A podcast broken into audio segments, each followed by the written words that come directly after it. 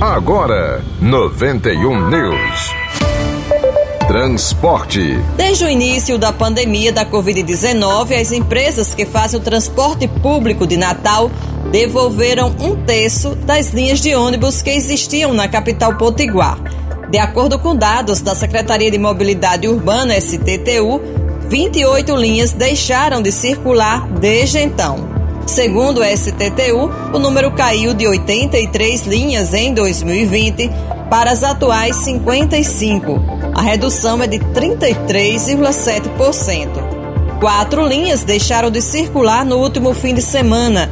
Desde o anúncio do aumento de 25% no preço do diesel neste mês de março, as empresas ameaçaram reduzir a frota e até devolver a operação de linhas à prefeitura por alegarem não conseguir lidar com o custo do combustível. Economia. O índice de confiança do empresário do comércio de Natal atingiu 122,6 pontos e cresceu 6,9% em março deste ano, na comparação com o mesmo período do ano passado, que foi de 114,7 pontos.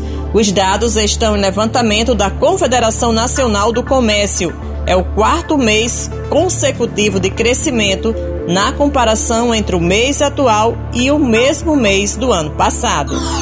Cotidiano. A partir de hoje, o Departamento Estadual de Trânsito do Rio Grande do Norte, o DETRAN, amplia o horário de atendimento da unidade que funciona no shopping Via Direta aqui em Natal. Com a alteração, o cidadão que precisa dos serviços do Detran pode ser atendido no horário das 9 da manhã às 8 da noite. Anteriormente, o atendimento era das 9 da manhã às 6 da noite.